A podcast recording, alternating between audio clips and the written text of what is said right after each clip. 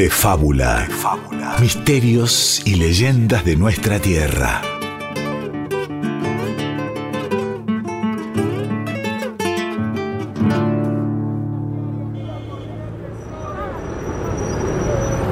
Unos pocos años atrás, apenas pasado el mediodía, por una de las veredas de la avenida Rivadavia, a la altura del parque, llegando a la avenida Acoite, allí, allí, en ese lugar, caminaba don José.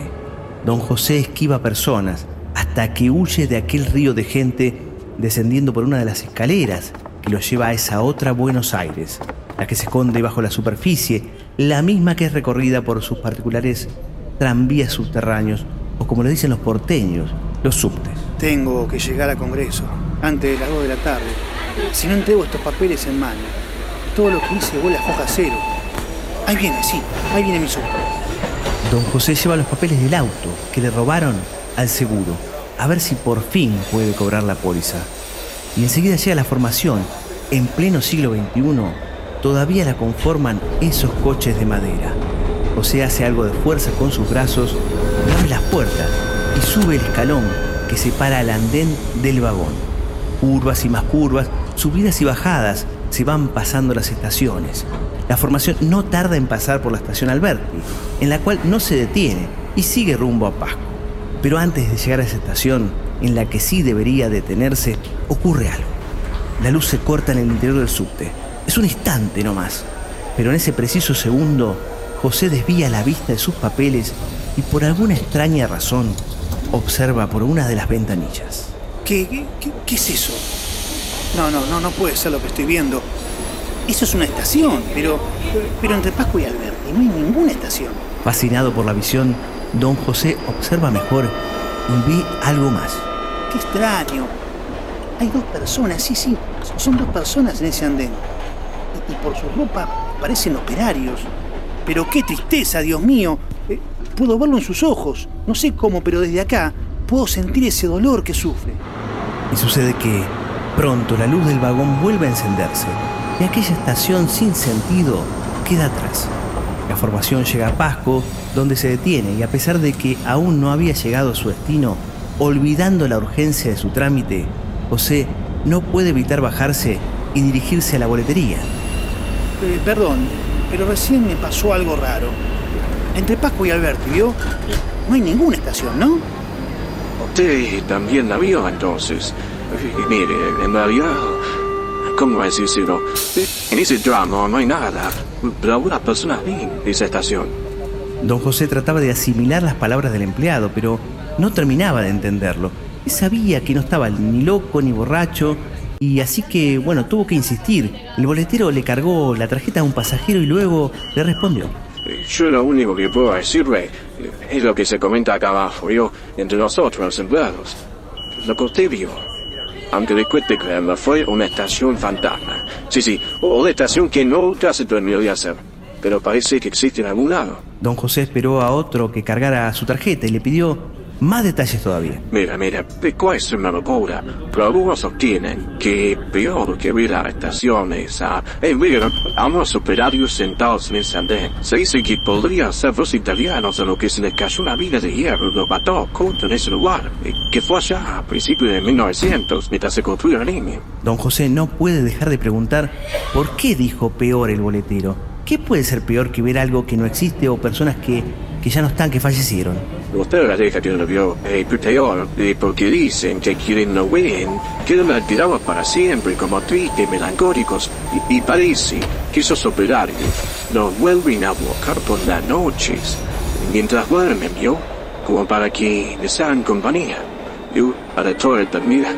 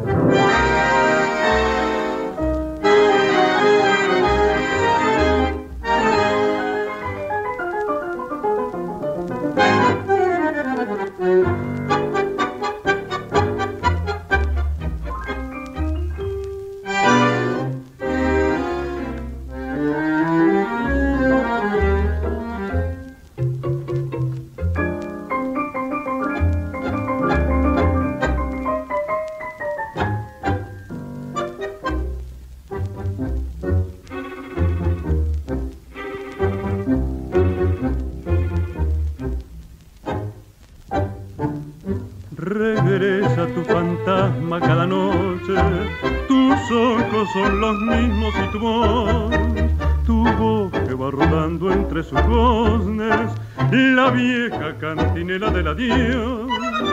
Qué pálida y qué triste resucitas, vestida de recuerdos tu canción.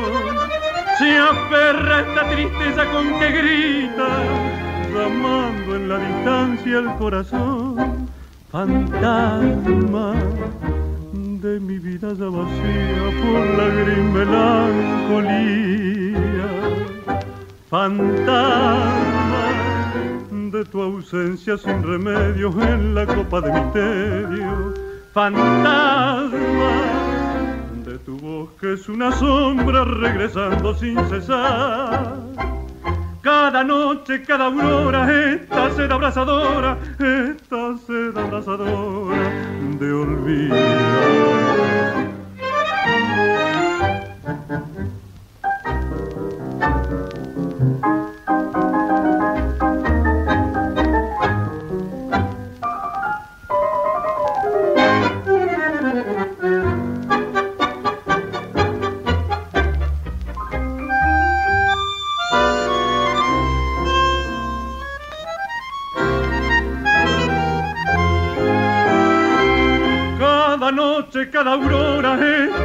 abrazadora, esta sed abrazadora de olvidar.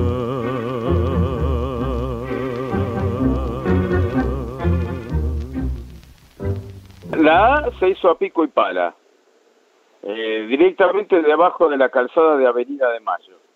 Eh, y hay fotos de la época que permiten ver eh, cómo están apuntalados los edificios a cada lado de, la avenida y la, trinchera donde se estaba excavando. Y hay otra curiosidad, debajo de la línea hay otro túnel más, que es el túnel del ferrocarril oeste, eh, que arranca también pasando la estación Caballito y sale de atrás de la Casa de Gobierno en Puerto Madero ahí emerge el túnel. Mejor dicho, la barranca cae y el túnel queda a la luz. Tiene una, una geometría de vía muy compleja la línea. Inclusive si vos te fijas, las estaciones están como una especie de plataforma.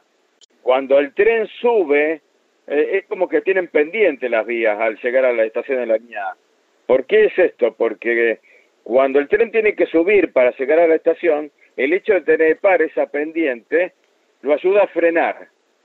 Y cuando el tren arranca y baja la pendiente del otro lado, lo ayuda a acelerar. Eh, así que hasta está estudiado eso. Ah, Pasco y Alberti, pero me parece que era por una disponibilidad de, de, de, de terrenos en la calle. Inclusive de la misma manera que hay lugares en donde no hay lugar en la vereda, y, vos salís adentro de un edificio en el subte. Eh, por ejemplo, en la estación La Base de la línea C, vos salís por un local, y en la línea H creo que hay un par de casos así también.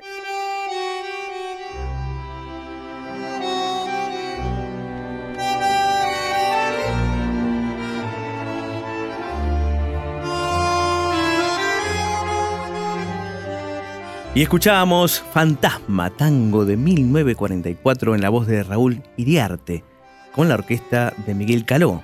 La música es de Enrique Delfino y la letra de Cátulo Castillo que comienza diciendo Regresa tu fantasma cada noche, prácticamente como el relato, ¿no?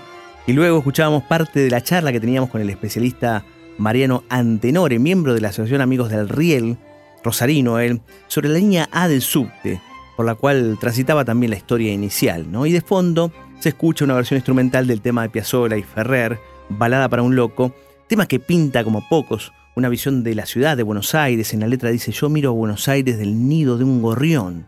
Y luego de algunas pistas de donde por ahí anda ese gorrión, va hablando de la calle Vieites o el manicomio de la calle Vieites, justamente. Este, ahora Hospital Borda, que estaba sobre la antigua calle Vieites, hoy Ramón Carrillo. Además dice ¿No ves que va la luna rodando por Callao? Seguramente Horacio Ferrer pensó en la luna en Callao y Corrientes, donde está la estación de la línea B de subte, una línea de la cual vamos a hablar un poquito más adelante. Pero justamente de estaciones, subtes, fantasmas, de personas que fallecieron o de gente también que no está muy cuerda, que ve fantasmas tal vez, vamos a hablar en el día de hoy en De Fábula. Y quien les habla lo va a hacer Diego Ruiz Díaz, con, como siempre, el escritor, investigador y justamente en este caso autor de la saga literaria Buenos Aires es leyenda, Guillermo Barrantes. Bueno, dice, el subte, la construcción y los lugares, ¿no? De donde pasa el subte generan un poco de mitos. Muchos, muchos diría, Diego, ¿cómo te va? ¿Qué tal? Eh, porque como se decía en el relato un poco, ¿no? Esto es, de, es bajar a otra Buenos Aires, ¿no? Ya de por sí es estar a la altura de los muertos, si querés, ¿no? Y es eso, es otra ciudad con sus mitos, con su leyenda, con su cosmogonía, ¿no? Y nos encontramos con, este, con estas historias, y creo que una de las abanderadas es la que habría este, de fábula, que es la, la, la del mito de la estación fantasma y los obreros italianos muertos en un derrumbe entre Pasco y Alberti. ¿Hay evidencias? No hay evidencia de que hayan muerto ahí ningún obrero. Se habla que más cerca del obelisco hubo derrumbes eh, cuando construían la línea A, o sea, en 1913 fue su inauguración. Exactamente, vamos a dar algunos datos si te parece. Dale. Si querés. 1.500 jornaleros aparentemente trabajaron en la línea A a cielo abierto, ¿no? Porque era prácticamente casi ahí nomás, digamos, cavando un pozo, pero muy cerquita de Muy la cerquita de la superficie, ¿no? superficie, claro. Este, se utilizaron, bueno, 31 millones de ladrillos, 108 mil barras de hierro, ¿m? así que impresionante, digamos, ya, este, de alguna manera, estos números que dan cuenta de el trabajo magnánimo que tuvieron que hacer. ¿no? Claro, claro, este, creo que fue la primera además línea de subtes de- del hemisferio sur en, en los países Exactamente, habla de hispana. gente de habla hispana, exactamente, Exacto, exacto. exactamente. Eh, pero bueno, el origen de este mito. ¿m? Eh, yo creo que eh, lo extraño a veces pide un origen, por lo menos a los, a los juglares, a los narradores, ¿no? Y, y Pasco y Alberti son extrañas, porque Son son, las extrañas. únicas mutiladas, ¿no? A las que le falta un andén. Así que tal vez el mito surge ahí, por el hecho de que si son extrañas, algo extraño tiene que pasar entre ellas, ¿no? Eh, también está esto de, de por qué este, se, este, se suspendieron, se, se clausuraron tanto Pasco Sur como Alberti Norte, ¿no? que ya no están más. Eh, se dice que eh, el incendio en la Casa del Pueblo, ¿no? lo que era la sede del Partido eh, Socialista. Socialista, eso provocó el cierre de Pasco Sur. Aparentemente no, porque este, la, la- la estación se clausura en el 51, según los documentos del subterráneo, y el incendio fue en el 53. Bueno, otro entrevistado, Mariano Antenore, Sí. especialista en rieles, dice que una posibilidad, él no lo tiene claro, pero dice una posibilidad puede ser esto que pasa también, por ejemplo, con la línea C, es que realmente nadie quiere habilitar una posibilidad de una salida del subte. Claro. Eh, por ahí la vereda es muy angosta o hay algunos caños de por medio, entonces tuvieron que hacer esa situación tan rara, pero es muy rara porque no aparece en ningún otro lugar de la línea de subte, ¿no? Claro, claro, claro. Con Alberti Norte se decía, por ejemplo, que estaba cerca de una de las bóvedas del Banco Nación. También, nunca se comprobó y que por eso la clausuraron.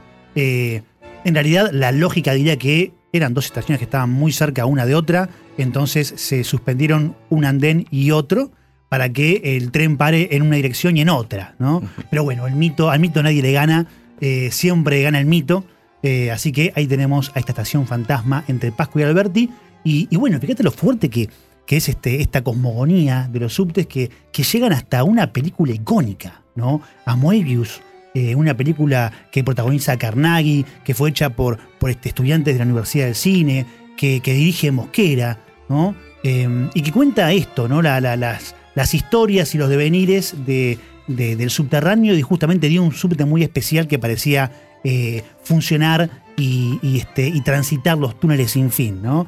Y en San José, de la línea E, tenemos toda una, un, este, unos murales que este, están homenajeando a esa película. La autora es este, Garibaldi, ¿sí? una, una pintora, que, que los dejó ahí para que siempre recordemos que en San José, en la San José Vieja, que también es una estación clausurada, eh, se utilizó como locación para la película, pero bueno, en la San José que hoy transitamos con la línea E están esos murales. Muchas particularidades en el subte, entre ellas esto que se cortaba la luz, me acuerdo, en, en los antiguos eh, vagones belgas, los de madera. La que- línea A, exacto. Exactamente, 2013 se dejaron de usar los vagones belgas, hasta Claro. 2013 estuvieron este, transitando, digamos, la línea A y este, había un seccionador en la línea, ¿no? Y ahí pasaban pantógrafos, esa especie de gancho este, que se veía en los Y ahí- y ahí se vagones. interrumpía. Claro, y ahí se interrumpía, Claro. hasta pasaba al otro, al otro, digamos, a la otra sección, al otro, al otro cable, y ahí se fragmento, O sea que tenemos una- segmento. Una, prueba de ese corte de luz. Claro, ese segmento no, no había luz, Claro. entonces ahí se cortaba la luz adentro del vagón, ¿no? Algo Eso pasaba, bastante- eso pasaba. Pasaba bastante, ¿no? Y también, bueno, otras cuestiones tienen que ver con que muy cerca también de la estación Pasco, donde hablaba el relato, está un cementerio británico. Uno de los primeros Claro. británicos en la Plaza Primero de Mayo. Exactamente. A menos de 100 metros prácticamente de la estación Pasco, un cementerio de disidentes, no católicos, por eso eran británicos. Y todavía quedaron algunas personas ahí enterradas, porque se sacaron algunas personas, se llevaron al cementerio británico nuevo en la zona de la Chacarita. Quedaron. Pero este, quedaron, por claro. ejemplo, nos contaba el historiador este, Omar López Mato, quedaron los abuelos de Carlos Pellegrini, Mirá. de apellido Bevans, británicos, y también la esposa del almirante Brown. Así nos cuenta Omar López Mato, quien nos va a contar también algo sobre otra línea en realidad, ¿no? Eh, o sobre otra zona que afecta a otra línea, que es la línea B, que va sobre Corrientes, que llega hasta la Chacarita, ahora llega hasta Villurquiza, pero este, a José Manuel de Rosas, pero eh, Juan Manuel de Rosas, perdón. Pero lo cierto es que eh, el cementerio de la Chacarita estaba muy cercano a una estación de la línea B. En lo que vamos a escuchar un poco es la historia del cementerio de la Chacarita. Y había un tren, antes del subte había un tren, el tren de la muerte. Claro, El claro. tren que llevaba los cadáveres de la fiebre amarilla, ¿no? Sí, sí, sí, Este, sí. Del año 1871 a prácticamente cuatro años, llevó cadáveres a la zona de lo que fue ese cementerio armado, porque ya el de la Recoleta no daba abasto, y se armó ese cementerio en esa época por la fiebre amarilla, y llevaba justamente ese tren con la locomotora La Porteña, famosa locomotora La Porteña, que Que salía, salía desde Colón. Del Tetra Colón. Exactamente, y llegaba a esa, zona, a esa zona de, de la Chacarita y ahí justamente llevaban los cadáveres de la gente que moría por la fiebre amarilla en la última epidemia, la de Claro. 1871. Bueno, después se corrió un poquito, pero estaba en la zona del Parque Los Andes. Pero mejor vamos a escuchar al investigador, médico, escritor Omar López Mato, que nos va a contar un poquito la historia del Camposanto, ¿no? de la Chacarita. Y antes vamos a escuchar a Agustín Magaldi. Pero Agustín Magaldi hijo, en los 70 cantó la milonga El huérfano y el sepulturero, hablando de cementerios, que pertenece a Juan Manuel Pombo y Alberto Cosentino. Vamos con Agustín Magaldi y después escuchamos al historiador, investigador, médico y escritor Omar López muerto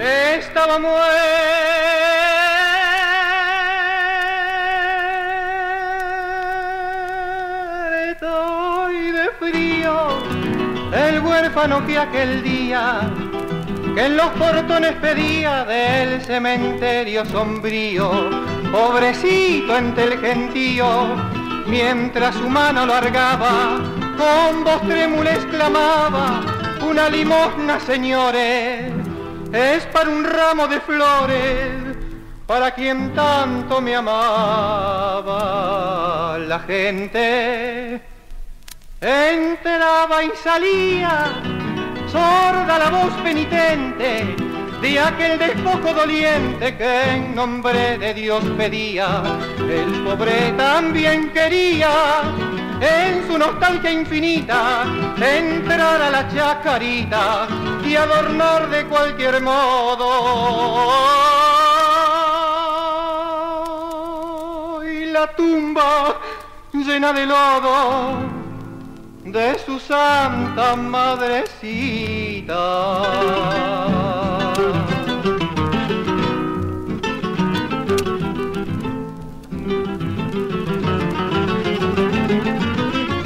Pobre niño en su orfandad y al ver que nadie le daba y la noche se acercaba con su densa oscuridad, empezó con ansiedad a recoger unas flores que por estar sin colores y por el sol marchitadas fueron al suelo tiradas por manos de unos señores.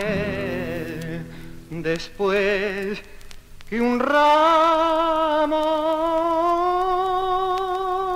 y formó con varias flores del suelo, le dio gracias al cielo y en el cementerio entró. Muy pronto el niño llegó con el ramo que oprimía al lugar donde sabía que se encontraba la fosa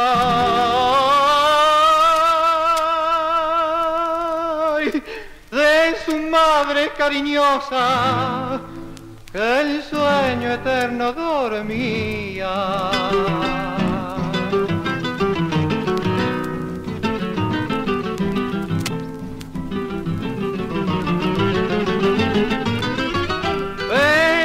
Había cambiado, pues donde su madre estaba, un panteón se levantaba, quizás de algún potentado.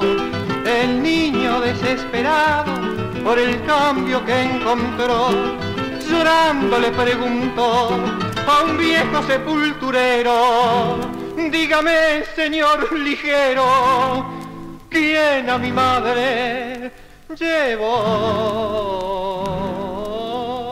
El cementerio de la Chacarita surge en el año 1871 durante la eh, epidemia de fiebre amarilla, cuando eh, la ciudad fue desbordada por la cantidad de muertos que existían. En un momento Buenos Aires tenía 140.000 habitantes, de los cuales 14.000 murieron, eh, y, bueno, colmaron todas las expectativas. Ya el cementerio de la Recoleta que no tenía el límite actual, eh, fue sobrepasado en su capacidad, y había otro cementerio, el cementerio sur, que es donde está actualmente el hospital, eh, el hospital de enfermedades infecciosas eh, Muñiz, ese hospital del sur también estaba colmado en su capacidad. Entonces se decidió hacer el cementerio del oeste para guardar los cadáveres que se estaban acumulando en la ciudad, a veces este, hasta insepultos. Eh, para eso se utilizó el tren, el primer tren que tuvo Buenos Aires, la porteña, que partía del actual predio que ocupa el Teatro Colón, hacía un camino derecho hasta eh, más o menos eh, donde está la iglesia del Salvador. Ahí hay una calle que continúa siendo circular, eh, semicircular y después encaraba derecho por eh, Corrientes hasta Jean Lloré, en donde era otro lugar que se disponían los ataúdes, y de ahí hasta un lugar cercano a donde está el cementerio de la Chacarita, pero no es exactamente el cementerio de la Chacarita, sino es donde hoy está el Parque Los Andes. Ahí se hicieron los primeros enterratorios durante la fiebre amarilla. Después, durante un tiempo, el cementerio este fue dejado de lado y finalmente se le decidió dar la estructura que hoy conocemos como cementerio de la Chacarita. De fábula. De fábula. Misterios y leyendas de nuestra tierra.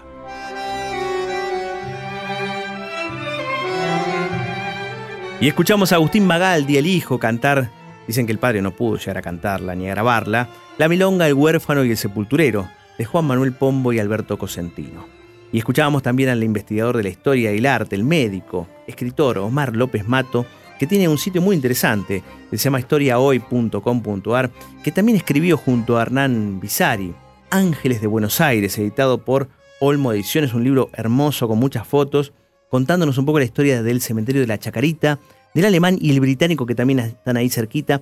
Y esto, ¿no? Que eh, en el Parque Los Andes, donde está la estación Dorrego de la línea B, había gente enterrada.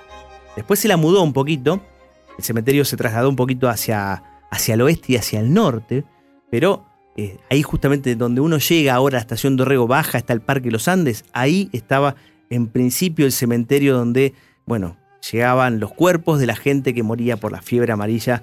corría el año 1871, hasta el 1875 estuvo llegando gente a ese lugar. Después fue trasladado al actual lugar donde está justamente el cementerio de la Chacarita, a la estación La Croce, ¿no? al costadito de la estación La Croce. Pero sigamos por la avenida Corrientes.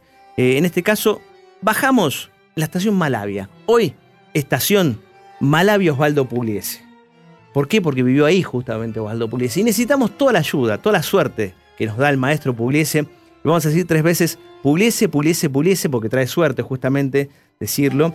Y vamos a escuchar justamente un tema de el maestro Pugliese, Corrientes Bajo Cero.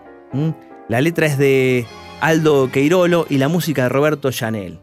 Canta Alfredo Belusi, la orquesta obviamente del maestro del año 61, Corrientes Bajo Cero. Qué linda que te encuentro, corriente de mi vida de nuevo tu avenida es cuna del Gotán. Mareado por tus luces te miro con asombro.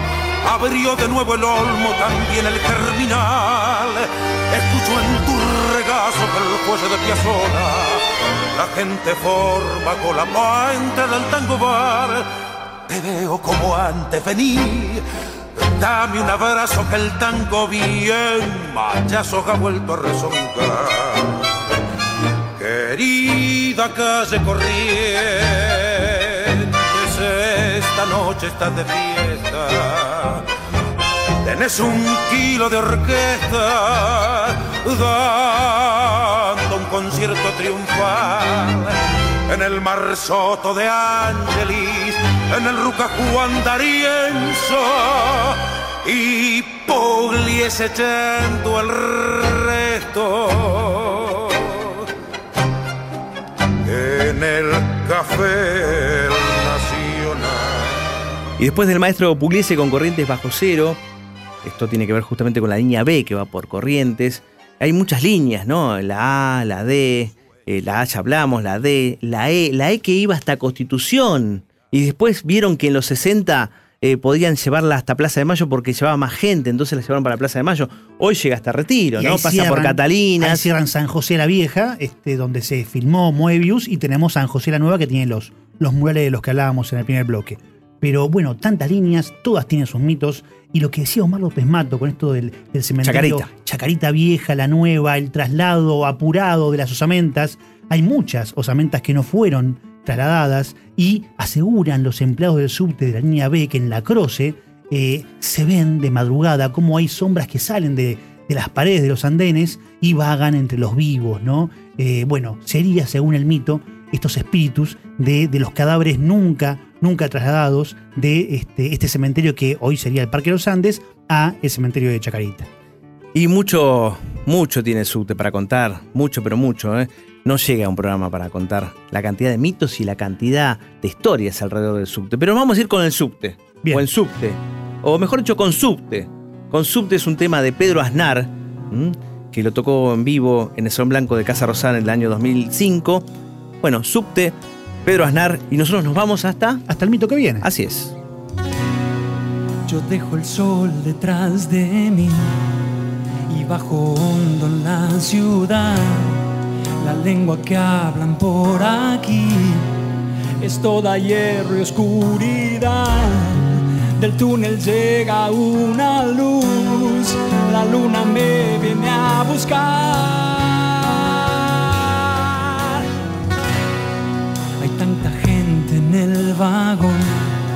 Todos me miran sin parar, sus ojos sueñan mi visión, ¿qué hago yo en este lugar? El túnel me hace comprender, la luna me puede llevar.